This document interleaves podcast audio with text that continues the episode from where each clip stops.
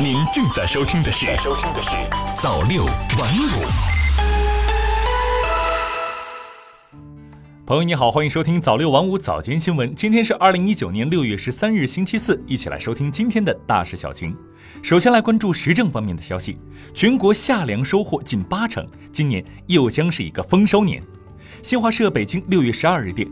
粮食足，天下安。据农业农情部农情调度和专家实地调查分析，截至十二日，全国夏粮收获已近八成，丰收已成定局。今年夏粮实现恢复性增产，又将是一个丰收年，夏收油菜籽也呈增产趋势。记者十二日从农业农村部了解到，今年夏粮面积稳定，单产提高，预计夏粮面积四亿亩，基本保持稳定。夏粮的主体是小麦，专家田间调查显示，小麦产量三因素均呈增加态势。预计平均亩岁数三十七点三六万，比上年增加零点四八万；平均穗粒数三十一点四零粒，增加零点三三粒；平均千粒重三十九点四二克左右，增加零点三二克。预计亩产提高十公斤。我国力促社会办医持续健康规范发展，推出支持政策。新华社北京六月十二日电。记者从十二日举行的国务院政策例行吹风会上获悉，近日，国家卫生健康委、国家发展改革委等十个部门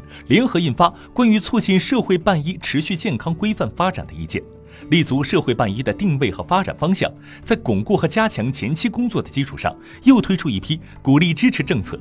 据介绍，意见在审批准入、审核评价、校验服务、人员资质、监督管理等涉及医疗质量安全方面，对社会办医和公立医疗机构一视同仁、同等待遇；在规划、税收、服务能力建设方面，向社会办医进一步倾斜。攻克世界级难题，我科学家破译栽培种花生基因组。花生因有助于延年益寿而被誉为长生果，如何让其更具有滋养补益之效呢？全世界有一百零六个国家种植花生，每年种植面积达两千五百万公顷。科学研究能否促使花生产业更上一层楼？这些问题在最近一项研究成果中得到解答。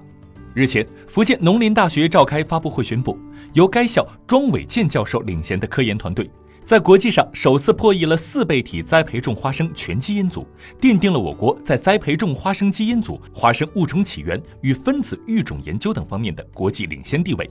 相关成果在线发表于国际学术权威刊物《自然遗传学》上。茅台集团见打招呼登记备案制整治以久谋私。据中央纪委国家监委网站消息，为有效预防领导干部干预插手茅台酒经营活动，维护正常经营秩序，深入整治领导干部利用茅台酒谋取私利问题，涵养良好政治生态。日前，贵州茅台集团公司制定出台领导干部插手茅台经营活动打招呼登记备案制度，倡导低碳消费。近五十家酒店年底前或限购六小件。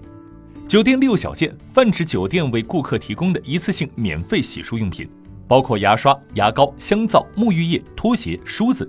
多数消费者已习惯于住酒店时使用这些一次性用品。不过，根据上海市生活垃圾管理条例相关规定。从七月一日起，上海的酒店将不再主动提供六小件。目前，北京市文旅局正在研讨类似做法，目的在于引导消费者绿色低碳的消费习惯。再来关注财经方面的消息，三部委赴多地调研稀土等矿产资源。国家发改委十一日消息，关于开展稀土等战略性矿产资源情况调研的通知近日下发。自六月十日起，由国家发改委、工信部、自然资源部相关司局负责人分别带队赴多地开展调研。十一日，稀土永磁板块大涨百分之七，板块指数创近期新高。宏达兴业、张元钨业、五矿稀土、金利永磁、宁波运生、北矿科技、中钢天元、英洛华、九五高科、银河磁体、德宏股份等十余只稀土永磁股涨停。我国金融期货市场运行平稳，机构投资者成重要力量。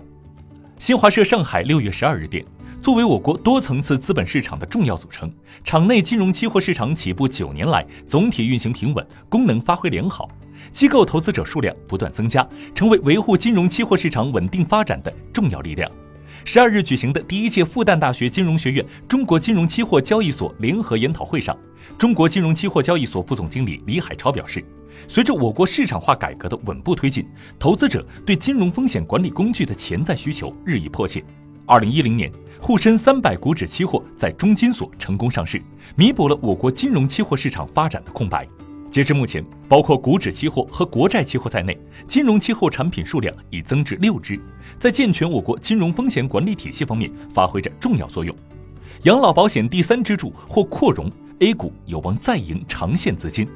近日，关于多类金融产品均可参与养老保险第三支柱的消息引起资本市场广泛关注。多位业内人士向上证报记者表示，这意味着养老保险第三支柱产品有望进一步扩容，相对应的是，资本市场将再添长期资金活水。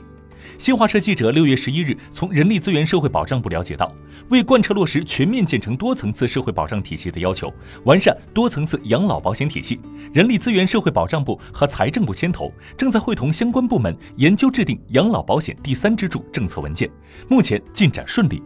据人力资源社会保障部有关负责人介绍，拟考虑采取账户制，并建立统一的信息管理服务平台。符合规定的银行理财、商业养老保险、基金等金融产品都可以成为养老保险第三支柱产品，通过市场长期投资运营，实现个人养老金的保值增值。最后再来关注一组国际消息：中国新一批妇离维和部队获排雷排爆资质。